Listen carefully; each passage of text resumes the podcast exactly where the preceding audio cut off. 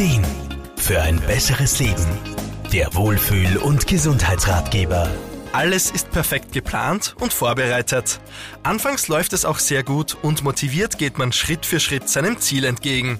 Doch plötzlich will es trotz aller Bemühungen irgendwie nicht mehr so rund laufen. Denn ein Problem nach dem anderen taucht auf. Was macht das mit uns? Lebens- und Sozialberaterin Irma Frumann? Ich denke, da gibt's nicht viele, die nicht schon einmal in so einer Situation waren. Und Hand aufs Herz, super toll ist es sicher nicht. Das kann schon ganz schön frustrierend sein. Der Weg zum Ziel ist schon im Normalfall nicht immer leicht und schon aufgrund dessen eine Herausforderung. Da können Rückschläge die ganze Sache dann noch um einiges schwieriger machen. Da wundert es einen nicht, dass man auf gut Deutsch einfach einmal alles hinschmeißen möchte. Und manche Menschen tun das dann halt leider auch oft. Wie man mit solchen Situationen umgeht, hängt grundsätzlich auch von der gesamten Persönlichkeitsstruktur ab.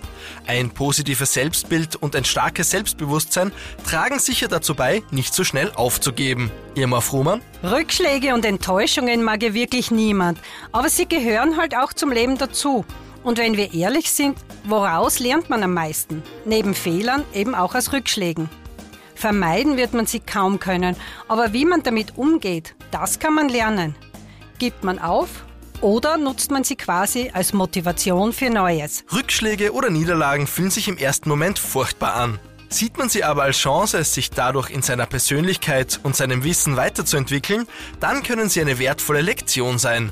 Und diese positive Sichtweise kann dazu beitragen, dass Körper, Geist und Seele sagen, jetzt aber erst recht. Hilfe und Unterstützung findet man bei Mentaltrainern, Lebens- und Sozialberatern. Markus Kropatsch, Serviceredaktion. Der Wohlfühl- und Gesundheitsratgeber.